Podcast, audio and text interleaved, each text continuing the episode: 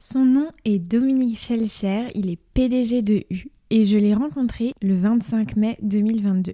Prenant le train de Lyon à Paris à 6h07 précisément, je courais dans la gare, à demi éveillée pour ne pas rater le train, le sac à dos rempli de micros, enregistreurs et câbles en tout genre, appareil photo dans ma main droite et trépied dans l'autre.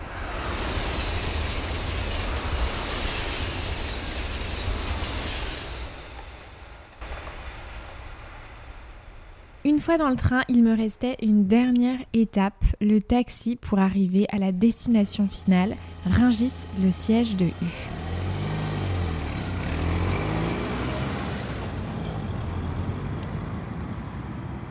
Après un périple de bien quelques heures, ça y est, j'étais arrivée à destination et le magnifique siège de U se dressait devant moi, vitré, imposant. Et quelques minutes plus tard, ma conversation avec Dominique Schelcher allait débuter. Dominique Schelcher se décrit comme entrepreneur indépendant, attaché à sa liberté avant tout, PDG de U, mais aussi propriétaire d'un magasin en Alsace. Passionné par son métier, curieux, proche de ses équipes, nous sommes revenus sur son parcours et ce qui l'a amené à évoluer dans ce monde de la grande distribution. Nous avons beaucoup discuté de la sortie de son livre Le bonheur est dans le prêt, que j'ai pris plaisir évidemment à lire, où Monsieur Schelcher évoque sa vision du commerce sans filtre, comme j'aime le dire, avec pour objectif premier de faire connaître et faire comprendre les métiers de commerçant chez U. Cet épisode était aussi l'occasion de revenir sur cette période inédite en profondeur et balayer les sujets que sont l'inflation, les négociations commerciales et puis aussi les nouvelles formes de commerce. On démarre tout de suite cette conversation avec ce que mange Dominique Schelcher au petit déjeuner. Question, oui, qui peut euh, tout à fait surprendre, mais qui sert surtout à régler le son en début d'interview. Je vous laisse donc tout de suite avec l'épisode du jour, Dominique Schelcher, PDG de U, le magasin est le reflet de notre société. Pour ne louper aucun épisode et être toujours connecté au terrain grâce à des photos de magasins, rayons, produits, PLV, démarches, merch, innovation et j'en passe, chaque jour, je vous invite à me rejoindre sur Instagram au nom de Sans filtre ajouté. J'ai mangé euh, les pancakes faits maison mhm. euh, par madame. D'accord. C'était délicieux tous les matins vous mangez ça ou c'est Non non, il faut varier, faut varier euh, les petits déjeuners. Mais euh, non là, ce matin en l'occurrence, c'était des pancakes maison, ouais, faits à la farine de petite épeautre. Mmh. Eh ben, écoutez Dominique, je suis ravie euh, aujourd'hui de vous accueillir sur le podcast Sans filtre ajouté et je vous remercie aussi de m'accueillir dans vos locaux chez U. Bienvenue et merci pour votre invitation. Avec grand plaisir. on a beaucoup de sujets à aborder. Aujourd'hui, on est dans une période, on va dire, euh, assez inédite euh, et très intéressante aussi, évidemment, à analyser entre voilà, les résultats de l'élection présidentielle, la guerre en Ukraine, l'inflation, les matières premières qui se raréfient. On a beaucoup de choses à, évoquer. Mais avant euh, de se plonger dans, cet échange, je voudrais d'abord vous connaître, parce que finalement, on vous connaît assez peu, on vous connaît en tant que PDG de U. En revanche, j'aimerais vous connaître. Est-ce que vous pourrez tout d'abord vous présenter peut-être sans parler de, votre vie professionnelle Eh bien écoutez, euh, sans parler de ma vie professionnelle, euh, c'est compliqué parce que ma vie professionnelle aujourd'hui, euh, PDG de Système U, propriétaire d'un magasin que je continue à exploiter en, Alsace, c'est beaucoup... ma vie, c'est beaucoup ma vie professionnelle aujourd'hui. Après, à côté, voilà, je suis un père de famille. Aujourd'hui, il y, a cinq enfants dans, dans la famille. Euh, c'est voilà, c'est l'autre chose qui m'occupe beaucoup et qui me préoccupe euh, beaucoup. Mais euh, s'il fallait me présenter, je suis quelqu'un de passionné par mon métier, de curieux en, général et puis de très impliqué dans ce que je fais. Voilà hein, peut-être comment résumer la situation. Hmm. Si on s'attarde un peu sur votre parcours, vous commencez en 1994 en tant que responsable marketing pour le journal L'Alsace. Euh, je voulais savoir qu'est-ce qui vous a poussé finalement à rejoindre la grande distribution et les magasins U? Est-ce que euh, c'est un choix qui s'est euh, naturellement imposé à vous la, question préalable, en fait, c'est pourquoi j'ai démarré ma carrière professionnelle dans la presse. Et la réponse à cette question est la suivante, c'est que au tout départ, à l'âge de 15 ans, j'ai décidé que jamais je ne ferais le métier de mes parents qui étaient commerçants parce que je les ai beaucoup aidés à cet âge-là et que je me suis dit c'est pas le métier que je veux faire, ça prend beaucoup de temps, on partait pas trop en vacances, etc. Et donc j'étais vraiment persuadé euh, de, ne pas le faire. Donc j'ai fait une école de commerce qui m'a ouvert à beaucoup, beaucoup de métiers. Et pendant cette école de commerce, j'ai fait le joint entre, euh, comment dire, cette formation et euh, un centre d'intérêt que j'avais, qui était la presse et les médias. Et donc j'ai dit, bah tiens, je vais démarrer ma carrière professionnelle dans, dans un univers qui me passionne, c'est les médias. Et donc effectivement, j'ai travaillé pendant plusieurs années dans la presse, avec beaucoup de bonheur, avec un patron formidable qui s'appelait Rémi Fimelin, qui est malheureusement décédé aujourd'hui, qui plus tard deviendra d'ailleurs patron de France Télévisions. Euh, et, qui m'a appris beaucoup, beaucoup, beaucoup de choses. Et donc ensuite, pour répondre à votre, à votre question, pourquoi j'ai quitté cet univers-là bah, Parce que j'ai été rattrapé par euh, quand même euh, l'histoire finalement familiale hein, de ses parents commerçants. Et j'étais rattrapé, alors pas forcément par eux, eux qui croyaient que j'étais perdu pour le métier, j'étais rattrapé par quelque chose qui me manquait dans le métier que j'exerçais et qui était bien et tout, c'était mon indépendance et ma liberté. Je suis très attaché. Si on est commerçant indépendant, c'est d'abord pour ça. Et donc, en fait, j'ai quitté la presse pour revenir dans l'entreprise familiale, finalement, avec l'idée, effectivement, de la reprendre et d'avoir ma liberté et mon indépendance de patron à gérer mon destin comme je l'entendais et pas être dépendant d'un patron. Euh, voilà, c'est tout simplement ça. Donc euh, voilà, à 15 ans, on peut imaginer des choses et puis 10 euh, ans plus tard, les faire différemment. Mmh, bien sûr. Et on va y revenir justement sur ce côté indépendance chez U. et en 2018, donc, vous prenez la direction du groupe U, où vous succédez à Serge Papin.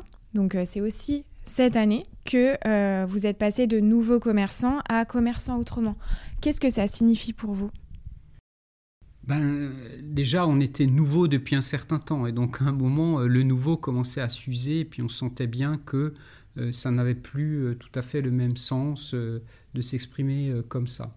Et donc, on cherchait une nouvelle, une nouvelle. Alors, en fait, dans le fond, on cherchait pas forcément immédiatement à, remplacer euh, les nouveaux commerçants. Mais on cherchait une nouvelle, ce qu'on appelle pré-signature dans le langage de la communication. Et on est, tombé avec beaucoup de bonheur sur Commerçant Autrement. Et en fait, Commerçant Autrement avait tellement de force qu'il a naturellement remplacé les nouveaux commerçants. Et euh, être commerçant autrement, c'est quoi? C'était pour nous, et, c'est ça qui nous a plu, traduire en fait un ADN profond de système U qu'on a depuis toujours, qui est cet ancrage dans les territoires, cette attention à toutes les parties prenantes locales, les clients bien évidemment, les collaborateurs, mais beaucoup les fournisseurs, avec une, une mise en avant particulière de longue date de tous les fournisseurs locaux. On n'a pas attendu cette crise pour mettre en avant euh, les fournisseurs locaux, mais après le monde associatif, le monde euh, culturel local. Et, et, donc pour nous, être commerçant autrement, c'est ça, quoi. C'est pas qu'exercer le commerce du quotidien, vendre des produits, mais c'est être des commerçants euh, euh, à visage humain, implantés dans des territoires et, en interaction forte avec eux. Et, c'est quelque part ça que ce nom de code traduit. Hmm. Et vous avez justement une communication aussi en pub, télé, en ce moment même, où il y a quelques mois, euh, qui reflète complètement cette, signature finalement. Oui, oui, qui, qui l'éclaire en fait. Avec, on a changé d'agence de communication depuis cette année et le sujet, là, c'est de dire que Système U, c'est des valeurs fortes, donc, donc je viens un peu d'exprimer, et puis des prix bas aussi, ça c'est un peu la nouveauté. Euh, Système U est second en prix sur le marché, derrière euh, le leader du marché. Euh, on ne le sait pas assez, et cette fois, on a décidé de le dire, de ne de pas en rougir et d'affirmer euh, notre positionnement prix qui est, qui est, fort. Voilà. Malheureusement, on n'a pas l'image prix qui va avec, mais, mais vraiment, euh, c'est notre ambition dans les prochains temps avec cette nouvelle expression de communication de euh, réduire notre écart sur l'image prix. Pourquoi justement il y a cette, cet imaginaire qui fait que sur l'image prix, vous n'êtes pas comme, comme d'autres intervenants sur le marché? Mais c'est de notre faute, je pense. Hein. on n'en a pas fait assez dans le relais de la réalité de nos prix qui sont bons sur le terrain. Et d'ailleurs, euh, je veux dire, si Système U fonctionne bien aujourd'hui, il n'y a pas de mystère. C'est parce que les clients, eux, le voient bien. Euh, même, même si voilà, l'image n'a pas la force au global qu'elle pourrait avoir. Donc, en fait, on a sans doute par le passé privilégié d'autres axes de, de, communication. Et, là, on a décidé, et puis la période de toute façon l'impose, de nous exprimer davantage sur ce sujet, sur ce sujet du prix. Alors U, c'est un groupement qui est basé sur un système coopératif et je voudrais vraiment qu'on revienne euh, sur ce terme euh, auprès des auditeurs. Vous en parlez aussi beaucoup euh, dans le livre. C'est un principe qui vous démarque beaucoup aussi des autres enseignes et des autres distributeurs. Est-ce qu'on peut revenir sur, ces, sur cette notion pour expliquer finalement qu'est-ce que ça veut dire? Alors une coopérative de commerçants indépendants, ce sont des hommes qui ont à un moment décidé de s'unir pour euh, exercer leur commerce en toute indépendance, mais en mettant en commun des moyens pour être plus forts ensemble. C'est ça le sens de la coopérative. Et donc, chacun reste extrêmement libre, on est très attaché à ça. Et de l'autre côté, euh, on met des moyens. Ces moyens, c'est d'abord acheter ensemble les produits, évidemment, les négocier, ça c'est la base de tout, et c'est comme ça que euh, la coopérative est née. Mais aujourd'hui, c'est aussi mettre en commun tous les services qu'on va appeler support, euh, la communication, le marketing, euh, ce qu'on appelle les moniteurs qui interviennent dans les magasins pour monter un rayon, tout, ce genre de, choses-là. Et donc il y a deux mots à retenir dans une coopérative, c'est l'indépendance euh, on reste libre, euh, propriétaire de tout chez nous, le fonds de commerce, euh, l'immobilier, et puis on, est maître de son destin. Et si on ne veut pas commander à la centrale, on n'y commande pas. Mais bon, évidemment, les produits, etc., s'achètent à la centrale. Et de l'autre côté, l'association, c'est-à-dire qu'en même temps, on n'est pas seul, on est associé à d'autres pour ben, chercher de la performance économique, euh, dans toutes les choses qu'on peut faire ensemble. Et en fait, indépendance et association, c'est les deux mots qui ont présidé à la naissance de l'ancêtre de Système U. C'était en, 1894, près de Nantes, à Savenay, euh, dans une petite organisation qui s'appelait le Pain Quotidien, où nos prédécesseurs, qui étaient des épiciers à l'époque, euh, dans des petites épiceries locales, on avait assez de voir les grands magasins en fait euh, faire des prix plus bas qu'eux. Ils se sont dit, ben, nous aussi, on n'est pas plus bêtes. On peut s'allier euh, à une dizaine et puis acheter ensemble auprès des fournisseurs pour avoir des prix meilleurs. C'est ça. Et en fait, le sens de tout ça n'a pas changé depuis 1894. Une autre actualité aussi sur laquelle euh, on va s'attarder, c'est votre livre, et c'est ce que je vous disais, j'ai pris beaucoup de plaisir à, à, le lire. Le bonheur est dans le prêt qui est sorti il y a deux mois. Vous avez mis euh, un an pour l'écrire. Et je vous propose de revenir sur quelques points euh, marquants du livre. Et notamment à travers ce livre, vous évoquez euh, votre vision du commerce, comme j'aime le dire, sans filtre, parce que évidemment le podcast s'appelle Sans filtre ajouté, avec pour objectif majeur de faire connaître et faire comprendre les métiers de, de commerçants chez U et vous partagez euh, votre vision du, commerce pour regagner la, confiance des consommateurs qui a été beaucoup chahutée, on ne va pas se mentir, euh, ces derniers mois. Alors, est-ce que euh, l'objectif, selon vous, est atteint? Est-ce que vous avez eu des premiers retours? Après deux mois de lancement, est-ce que vous pouvez nous faire un petit bilan bah Écoutez, à ma plus grande surprise, le point important déjà, c'est que le livre est épuisé mhm. et que l'éditeur m'a informé il y a quelque temps qu'il fallait le réimprimer. Donc, bah, écoutez, ça c'est une, bonne nouvelle. Hein. J'en attendais pas du tout d'en faire un best-seller, mais j'en attendais d'en faire un plaidoyer pour notre métier. Et en fait, j'ai plutôt des bons retours, euh, globalement. Les gens qui ont fait l'effort de le lire, euh, voilà, ont, je pense, appris des choses, c'est ce qu'ils me disent. en même temps, dans un langage clair et, quand même accessible. Parfois, les livres un peu de patron ou ce type d'essai peut être parfois compliqué. Je pense que je suis resté dans un langage simple. C'est en tout cas les retours que j'ai. Et donc si j'ai pu, euh, auprès de ces lecteurs, euh, changer notre image, mieux faire comprendre un certain nombre de choses sur les thèmes que j'aborde, euh, tout démarre par, comment dire, une analyse un peu de la société française, du comportement du client, de, de, ses côtés paradoxaux. On va aussi sur les sujets de souveraineté alimentaire et après, évidemment, on finit par la présentation du métier. Donc, si j'ai pu faire avancer la connaissance, ben, pour moi, c'est gagné. Et puis, des quelques retours que j'ai, euh, qui sont plutôt bons, c'est a, priori l'esprit euh, de ce qui se passe. Vous évoquez également que euh, le supermarché est le reflet de, notre société. J'aimerais bien que vous reveniez sur, sur, sur cette phrase qui, qui est pour moi très vraie.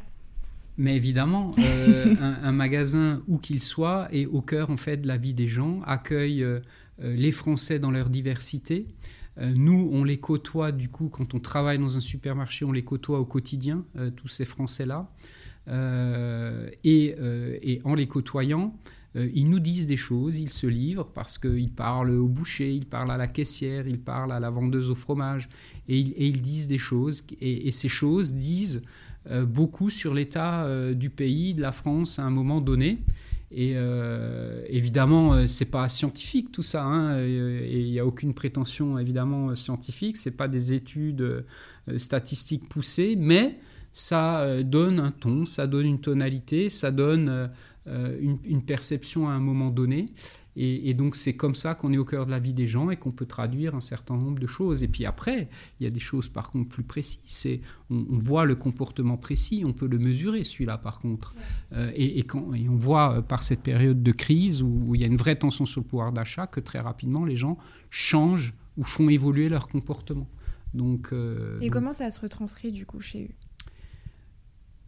Les changements actuels. ouais. Eh ben, écoutez, quand il y a de la tension euh, telle sur le pouvoir d'achat, ben, rapidement, euh, ça devient serré dans le porte-monnaie d'un certain nombre de personnes qui donc achètent moins les produits les plus chers.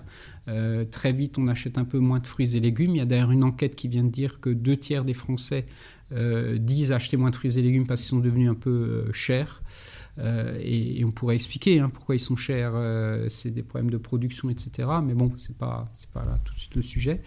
Euh, ils achètent moins de viande, ils achètent moins de poissons. On, sent même des petites choses dans les produits de beauté. Et puis, il y, a un, phénomène aussi de passage des grandes marques vers les marques distributeurs. Et puis, alors, un produit qui explose complètement souvent sont les produits premier prix. Les produits les moins chers dans les rayons ont plus de succès actuellement pour, euh, parce qu'ils répondent bien à un certain nombre de, besoins de, clients. Hmm. Et là, c'est vraiment une question euh, purement terrain. Euh, comment les rayons se réorganisent? Est-ce qu'il y a justement des réimplantations qui sont faites pour euh, euh, rebouger la place des produits pour justement répondre à ces attentes-là? Oui, les équipes sont attentives. Elles, sont attentives à la bonne présence des produits chez nous, les produits U et puis les produits mini prix, qui, est notre marque premier prix. Et puis, donc ça, c'est la, la, bonne présence, le bon balisage, ça c'est important. Et après, je vois des magasins euh, des magasins qui font des mises en avant de produits premier prix dans l'allée centrale. Et dans ce sens-là, oui, euh, ça, ça, peut être réorganisé, être mis en avant différemment, etc. C'est des choses finalement qui étaient assez peu faites avant ou qu'on voyait assez peu?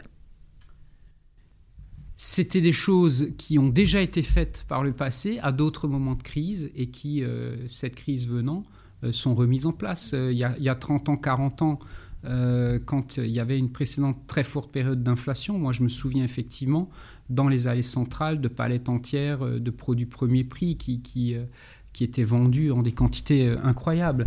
Donc, ces périodes d'inflation sont propres effectivement à des, à, des présentations et des, des mises en avant différentes, oui.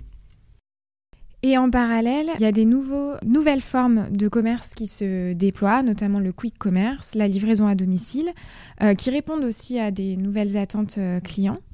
Euh, qui veulent aussi avoir des alternatives. Et dans ce livre, vous affirmez que justement certaines de ces nouvelles formes de commerce peuvent nourrir des inégalités. Est-ce que vous pouvez nous expliquer pourquoi? Alors nourrir, les inégalités, elles sont de différents ordres. Déjà, déjà il y a un, élément factuel euh, chiffré, c'est que 15% des Français n'ont pas accès euh, à une connexion ou à du haut débit, euh, ou alors n'ont pas la formation pour faire des commandes en ligne. Donc là, c'est une première source d'inégalité.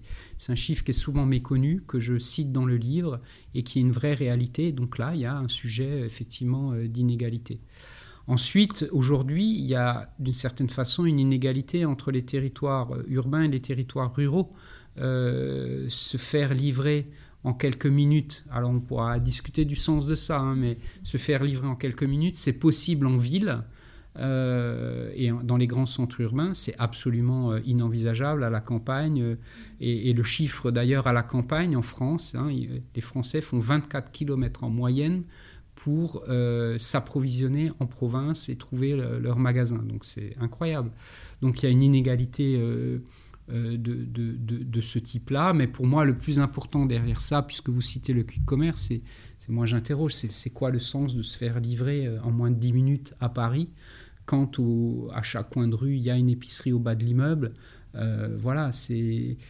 alors certains médias ont titré l'économie de la fainéantise. Euh, euh, et, pour moi, il y a quelque chose de cet ordre-là, parce que euh, voilà, faire pédaler un, coursier en quelques minutes qui arrive épuisé devant votre porte pour que vous ayez votre glace à 23 heures, pour moi, voilà, moi jamais je ferai une commande de ce type-là, jamais. Je n'ai jamais recouru à comment dire un service même de livraison de repas à domicile par quelqu'un en vélo. Je, je veux dire, c'est pas mais ça, c'est vraiment là à titre personnel, c'est pas ma conception de la chose. Après, qu'il y ait des services, bien sûr, plus de services, qu'il y ait de la rapidité, qu'il y ait de la livraison à domicile, oui, bien sûr. Mais faisons attention aux excès, quoi. et au paradoxe que vous évoquez dans et, et, du coup, oui, au, paradoxe, parce que les mêmes jeunes qui sont fans de ce type de service sont les premiers à dire par ailleurs oui mais il faut préserver la planète, il faut qu'il y ait moins de camionnettes qui circulent de livraison, etc. Voilà, donc euh, on marche régulièrement sur la tête et, et, je crois profondément que euh, les temps qui viennent, qui sont marqués, là le mois de mai était marqué par une période de, de chaleur intense, ça, nous montre qu'il faut qu'on fasse attention à cette planète qui est en train de se dérégler. Et, donc, euh, un, geste simple pour euh, commencer à bouger les lignes, c'est sans doute de faire attention à sa consommation. Et c'est quoi justement la politique de U euh, sur la livraison à domicile?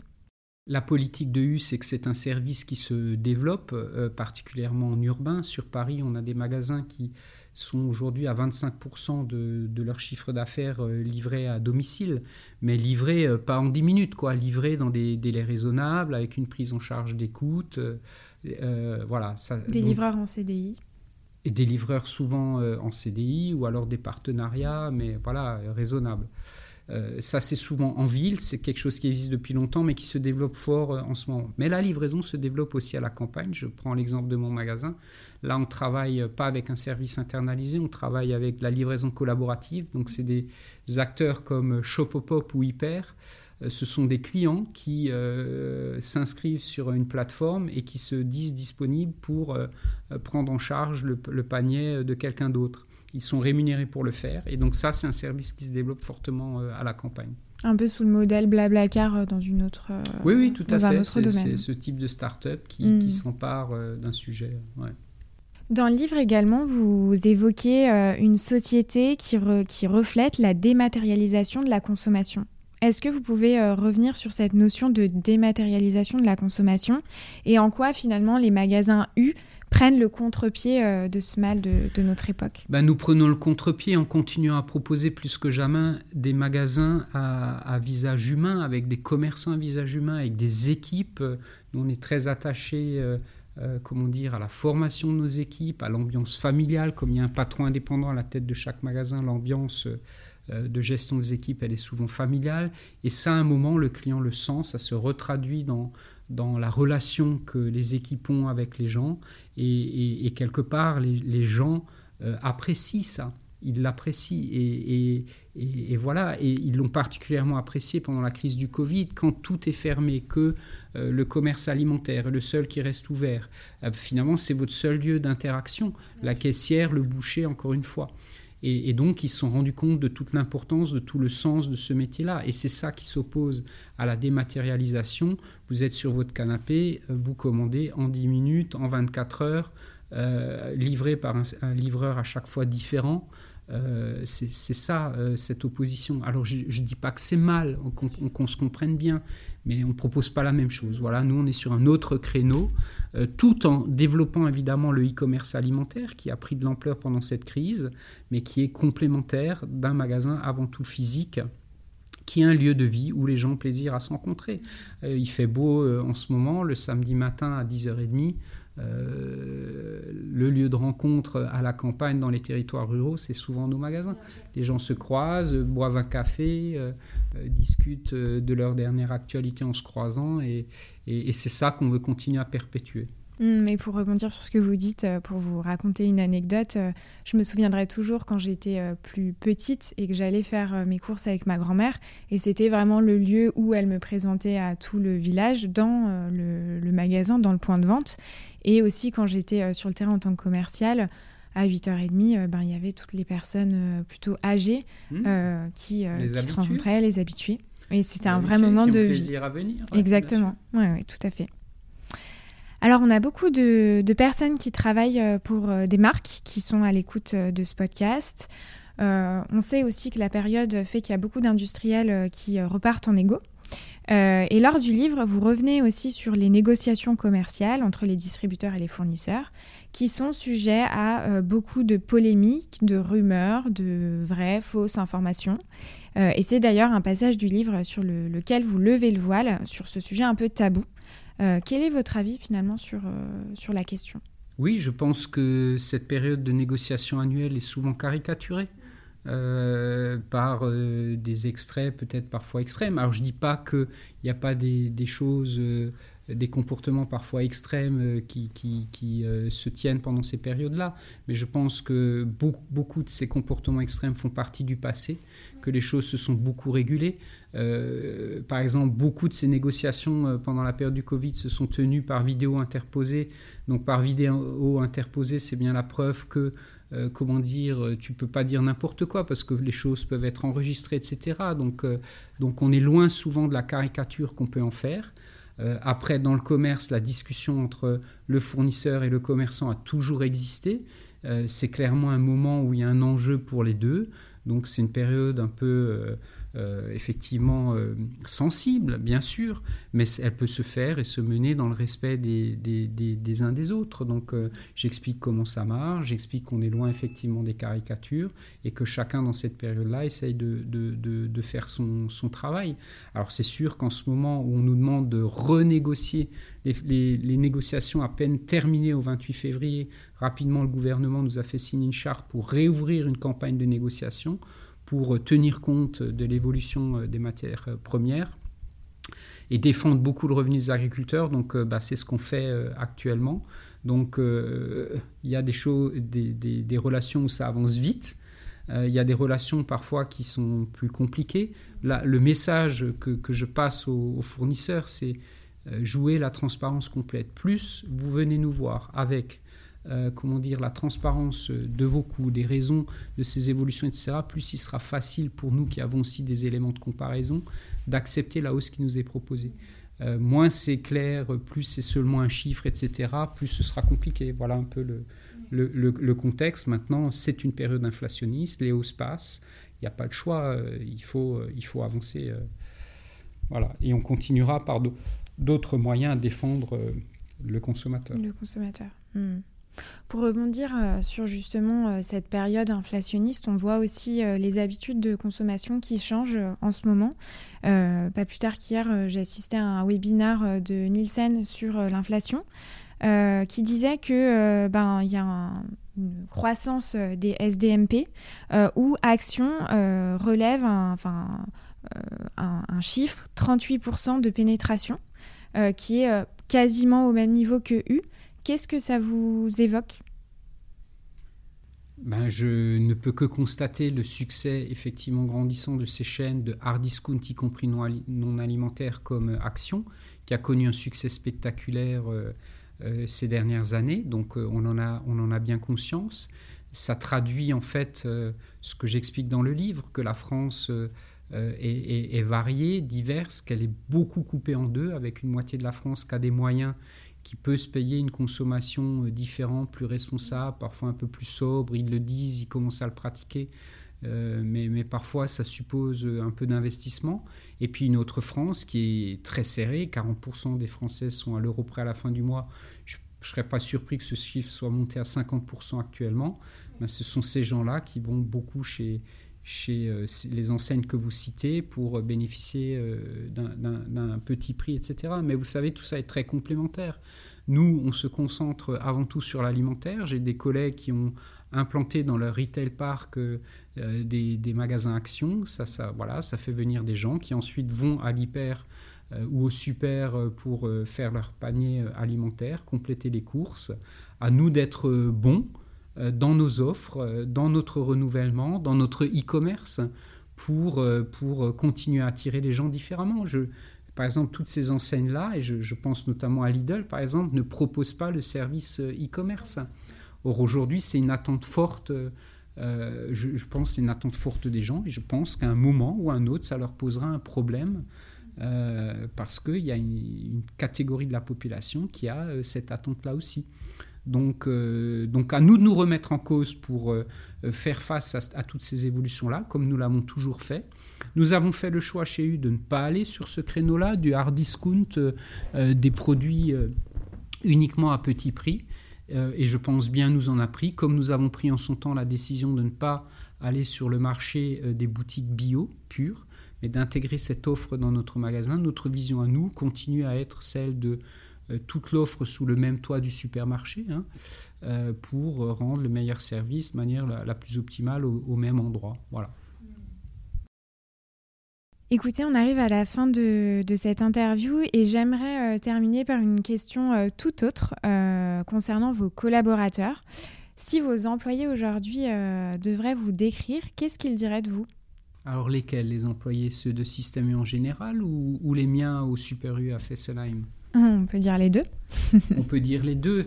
Écoutez, c'est pas une question facile. Moi, je pense que je suis perçu comme quelqu'un euh, un commerçant de terrain, euh, toujours connecté à son magasin. Je suis quatre jours à Paris dans la semaine, deux jours dans mon magasin le vendredi et le samedi.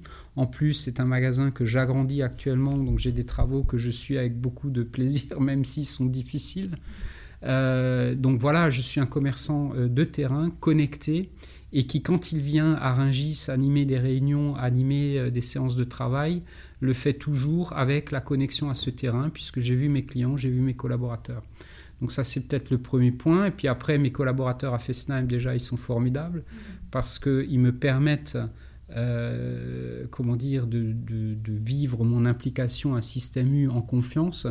Quand je ne suis pas là, je sais qu'ils agissent... Euh, comment dire, avec professionnalisme dans l'esprit de, ce que je veux pour mes clients. Et puis, euh, et puis sans doute qu'à Fessenheim, il y a une petite dose de fierté de voir euh, euh, ce patron euh, local, à force de travail, avoir grandi et puis être finalement devenu le, patron de Système. Et, je sais que pour eux, oui, oui, c'est important et ils ont une, oui, une certaine fierté. Merci beaucoup Dominique. Ben, merci à vous pour cette conversation. Merci beaucoup d'avoir été avec moi jusqu'à la fin de cet épisode. J'espère qu'il t'aura plu. N'hésite pas à m'écrire sur Instagram au nom de Sans filtre ajouté ou LinkedIn au nom de Salomé Charicton. Je réponds à tous les messages et je suis toujours super contente d'interagir avec vous. À bientôt!